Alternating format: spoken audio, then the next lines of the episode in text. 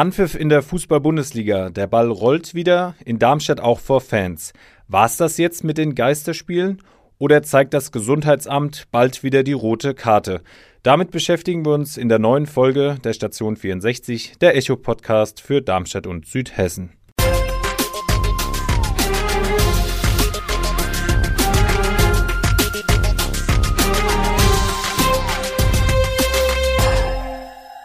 Gute aus der Echo-Redaktion. Mein Name ist Erik Hartmann. Ich bin Volontär beim Darmstädter Echo. Und ja, ich freue mich sehr, dass ich heute mit meiner lieben Kollegin, der Katrin Mader, hallo Katrin. Hallo Erik. Ja, dass ich mit ihr mal über Fußball, über die Fußball-Bundesliga sprechen darf. Zum einen über die Rückkehr der Fans, die ja zum Teil wieder zugelassen sind. Da haben wir auch unseren Chefredakteur Lars Hennemann später im Gespräch.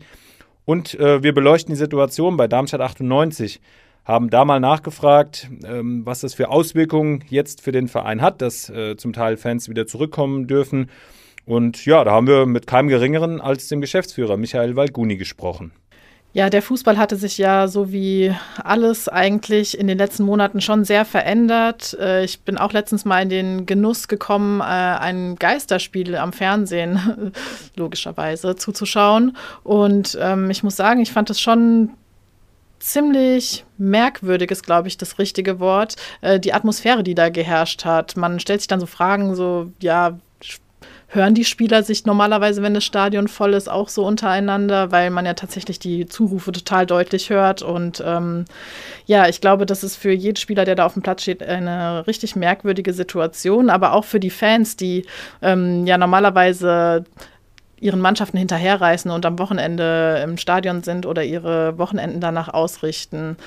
Äh, ich habe gesehen, Erik, dein letztes Wochenende war auch ein bisschen nach Fußball ausgerichtet. Du warst im Stadion und erzähl mir doch mal, wie sehr hat dir die Stadionbratwurst gefehlt?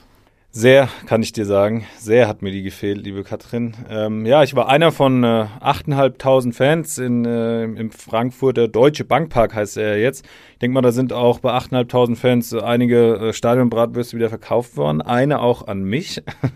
und ähm, ja, aber insgesamt war es schon sehr komisch. Also man musste am Eingang einen äh, Bogen ausfüllen und abgeben. Der war dann im Übrigen noch nass geregnet, weil das Wetter jetzt eben nicht so cool war am, am Samstag. Es hat geregnet, als wir am Eingang standen.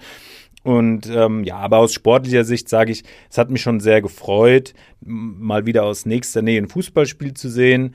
Ähm, das ist immer in gewisser Weise ein schönes Erlebnis, aber aus, sagen wir, aus emotionaler Sicht äh, war es dann doch eher so ein Wechselbad der Gefühle, weil man musste sich schon an viele Richtlinien halten. Das heißt, im ganzen Stadion und drumherum ähm, ein, die Maske tragen. Erst am Platz durfte man sie abnehmen. Mein Sitzpartner, mit dem ich dort war, saß fünf Plätze neben mir. Das heißt, man musste ein bisschen äh, lauter miteinander sprechen äh, um sich zu verstehen. Und ja, insgesamt, also man, es ist total schwer, das einzuordnen, wie man es empfunden hat. Es gibt mehrere äh, Sichtweisen. Aber ja, also wie gesagt, aus sportlicher Sicht war ich dann doch mal froh, wieder ähm, im Stadion gewesen zu sein. Ja, du hast es schon angesprochen, es gibt mehrere Sichtweisen. Es gibt durchaus auch viele Leute, die die Sache relativ kritisch sehen. Ähm, das kann man auch an den Facebook-Kommentaren sehen, die es unter dem Artikel zum Spiel der Lilien gegen Regensburg gab, das ja das erste Spiel mit Zuschauern äh, wieder war. Äh, einige äußern da einfach Unverständnis über die Entscheidung, dass Zuschauer wieder ins Stadion dürfen und ein anderer schreibt zum Beispiel, danke, ich verzichte. Dabei muss man ja sagen, dass in, in Darmstadt äh, wesentlich weniger Fans zugelassen waren. 1741 durften zum ersten Heimspiel äh, der Lilien. Das hat mehrere Gründe und äh, ja, das war auch ein äh, Teil des Gesprächs mit unserem Chefredakteur, mit Lars Hennemann, den wir mal äh, zur allgemeinen Situation mit äh, Zuschauern im Stadion befragt haben und mit ihm auch über Darmstadt 98 gesprochen haben. Ja, hallo Herr Hennemann, vielen Dank, dass Sie sich für uns Zeit genommen haben heute. Ähm, jetzt wollte ich Sie mal fragen, Fußball schauen im Stadion während der Corona-Pandemie. Was ist denn anders und gibt es vielleicht auch etwas, was so ist wie immer? Ja, hallo, schönen Dank, dass ich auch hier sein darf und hier nochmal meine Eindrücke wiedergeben darf. Ähm, was so ist wie immer, das ist natürlich erst einmal das Fußballspiel selbst. Also für jemanden wie mich, der einfach gerne ähm, Fußballspiele schaut, Fußballfan ist, ähm, ist es natürlich schön, das mal wieder äh, direkt zu sehen und nicht nur auf dem Fernsehbildschirm. Ähm, und anders ist natürlich die Atmosphäre im Stadion. Ähm, man hört äh, sehr viel mehr, was unten auf dem Platz los ist, was man sonst äh, nicht hört. Und dann habe ich dann aber auch zum Beispiel äh, jemanden vom Service gesehen, der dann immer ganz eifrig die äh, Treppengeländer an den Aufgängen desinfiziert hat. Der ist wirklich alle Viertelstunde da vorbeigekommen und dann siehst du so, wie dieses Hygienekonzept auch arbeitet und dass dann wir uns da schon in einem äh, ja sehr abgesicherten Rahmen äh, nur bewegen können. Also das, das kann man nicht wegblenden, das ist anders, aber zwischendurch guckst du wieder Fußball und dann bist du auch mal fünf Minuten gedanklich wieder nur beim Fußball. Das ist wie immer. Man kann auch kurz äh, hinzufügen, ähm, Herr Hennemann war beim ersten Heimspiel von Darmstadt 98 gegen Regensburg und äh, da schließt jetzt auch meine zweite Frage dran an. Denn es ist ja so, der Fußball lebt von Emotionalität, von einem ausverkauften Bölle, äh, von der heißen Atmosphäre. Ähm, jetzt ist es ja so, dass in Darmstadt äh, ist ja gerade so ein bisschen Umbauzeit. Ähm, man blickt auf eine abgerissene Haupttribüne, auf der nur ein Baucontainer steht. Was haben Sie da im ersten Moment gedacht, als Sie das gesehen haben und wie hat das auch so das Gesamterlebnis beeinflusst? Ja, ich habe es ja auch dann äh, ganz spontan äh, letztes Wochenende versucht, in einem Text auch zu verarbeiten. Also man, man betritt die Gegend gerade äh, und äh, in dem Moment, wo man dann Sicht aufs komplette Stadion bekommt, wenn man den Aufgang hochkommt, sieht man ein Loch.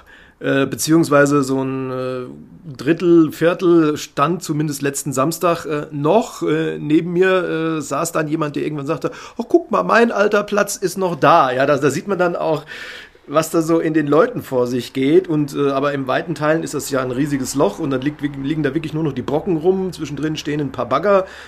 Und als wäre da gerade mitten zwischen den Schutt gefahren, stand der Regensburger Mannschaftsbus da. Also wirklich so Trümmer. Äh, das ist natürlich auf so einer Großbaustelle völlig normal, äh, aber ähm, dann denkst du doch schon irgendwie, jo, das passt irgendwie genauso ins, ins Bild, in diese Zeit. Man wünscht sich eigentlich in dem Moment dann gleich zwei Sachen. Erstens, dass natürlich äh, Corona uns irgendwann noch mal wieder mehr Normalität zugesteht und man wünscht natürlich, dass der Bau äh, dann trotzdem seinen einigermaßen geregelten Gang geht und dass dann auch die Haupttribüne fertig wird. Das wird dann natürlich bei allem Wehmut äh, und Gedanken ans alte Bölle eine sehr schöne Sache sein, wenn das neue Stadion fertig ist. Also das wünscht man sich dann. Und in der Zwischenzeit guckst du halt auf die Trümmer, aber müssen wir durch. Müssen wir durch, ja. Wir haben ja auch in den vergangenen Jahren gesehen, zu was Darmstadt 98 auch äh, in Kombination oder in Zusammenhang mit den, mit den Fans in der Lage ist zu leisten. Also ne, wir erinnern uns Bundesliga-Aufstieg, Klassenhalt und so weiter. Ähm, jetzt fehlen ja viele Fans. Haben Sie das Gefühl, dass äh, die Mannschaft, sage ich mal jetzt mit 1741 Fans, die jetzt gegen Regensburg da waren, trotzdem in der Lage sind, noch 5% mehr aus sich herauszukitzeln, diese Leistung zu bringen, die dann eben für Siege reicht, für viele Tore reicht? Wie, wie schätzen Sie das ein aktuell? Ja, ich weiß ja nicht, was dann so ähm, von der Atmosphäre, die diese 1741 Zuschauer erzeugen können, was da von unten auf dem Platz ankommt, ähm, weil es sind halt sehr viel weniger. Äh, wie gesagt, die, die äh, Haupttribüne, die ja auch so ein bisschen Schall aufnehmen könnte, die ist weg. Ähm, und äh, die Jonathan Heimes Tribüne ist leer. Auf den einen äh, äh, Menschen, der da die Anzeigentafel äh, bedienen soll. Also spärlich besetzt sind ja die Gegengrade und die äh, Tribüne auf der Nordseite. Deswegen weiß ich nicht, was unten ankommt. Also wo, glaube ich, was geht, was mich überrascht hat, zum Beispiel bei den Standards, äh, Ecken, Freistöße oder so, wenn dann so die Leute anfangen, äh, auf der Nordtribüne äh, mit den Füßen zu stampfen. Also das war fast schon überraschend laut. Da glaube ich schon, dass das so ein bisschen äh, die Spieler auch anfeuert und ich glaube auch nicht, äh, dass da irgendwie Großplätze leer geblieben sind. Ich habe eigentlich dann auch in, in, der Pause oder hinten raus auch mit ein paar Leuten gesprochen, die gesagt haben, klar, Ehrensache, dass wir heute da sind. Also ich meine, wenn das schon unter so strengen Auflagen möglich ist, dass man da reinkommt, dann, dann zeigt man da auch Flagge und das ist ja auch eine Geste, die die Mannschaft zu lesen weiß. Ja, dann vielen Dank, Herr Hennemann, für die Informationen und die Eindrücke vom Böllenfalltor und Darmstadt 98. Gerne. Ja, Flagge zeigen ist äh, die Devise, ja, äh, die Herr Hennemann auch schon richtig äh, angesprochen hat. Es ist natürlich wichtig für den Verein und auch für die Mannschaft, wenn Fans zugelassen sind, dass diese dann halt auch kommen. Also wenn 1741 Fans zugelassen sind und 1741 Fans dann auch kommen, also sozusagen der Stadionsprecher irgendwann Mitte der zweiten Halbzeit von einem ausverkauften Stadion sprechen kann, ist es natürlich ein schönes Zeichen für alle, aber ich würde schon sagen, äh, liebe Katrin, ein gewisses Risiko nimmt der einzelne Fan ja schon auf sich, oder? Da stimme ich dir auf jeden Fall zu. Also ich denke auch, dass es für den Verein auf jeden Fall wichtig ist, aber man sollte das doch auch etwas kritisch sehen. Schließlich fahren äh, auch die Ämter und ähm, die Vereine auf sich. Das ist schon auch irgendwo ein Testen, Experimentieren, was geht, wie wirkt sich das alles aus. Und ähm, wo wir beim Thema Flagge zeigen sind, finde ich, äh, gehört halt dann auch als Fan dazu, sich ähm, vernünftig an das Hygienekonzept zu halten, sich nicht von den Emotionen im gegebenen Fall halt dann auch übermannen zu lassen, sich nicht in den Armen zu liegen, sich vielleicht einfach beim Singen mal ein bisschen zurückzuhalten. Ähm, all diese da äh, Sachen, finde ich, gehören dann eben auch dazu, ähm, um ja dem Verein zu helfen. An der Stelle wüssten wir natürlich auch gerne, wie ihr die Sache seht.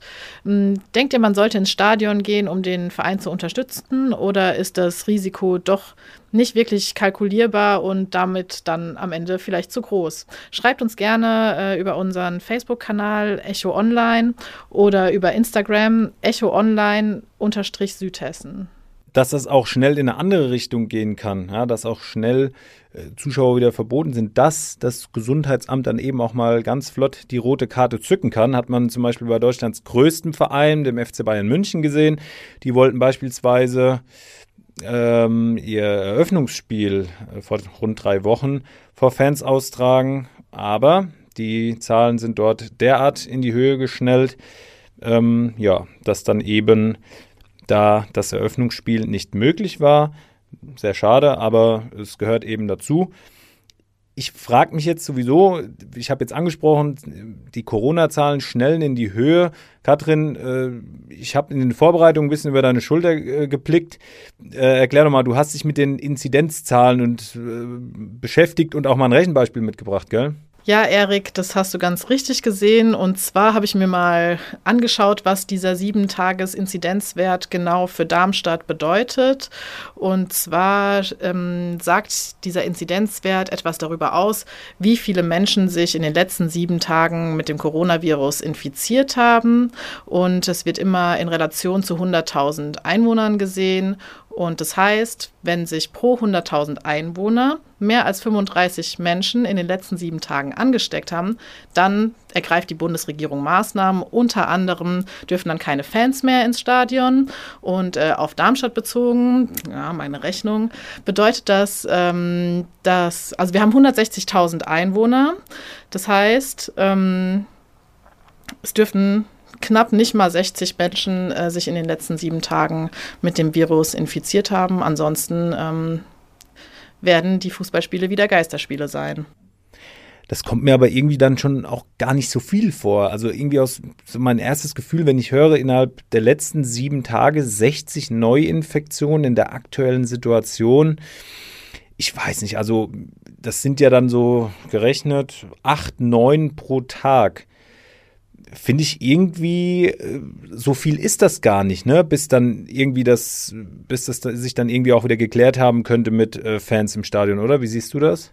Ja, ich finde auch auf den, auf den ersten Hörer hört sich nicht so viel an, aber wenn man sich dann überlegt, wie viele Menschen das Virus vielleicht dann unentdeckt schon in sich tragen, also die Dunkelziffer ist einfach nicht einzuschätzen und ähm, wie schnell es sich dann eben halt auch verbreitet. Ähm, von daher äh, finde ich das schon, man sollte Vorsicht ähm, vor Nachsicht auf jeden Fall walten lassen.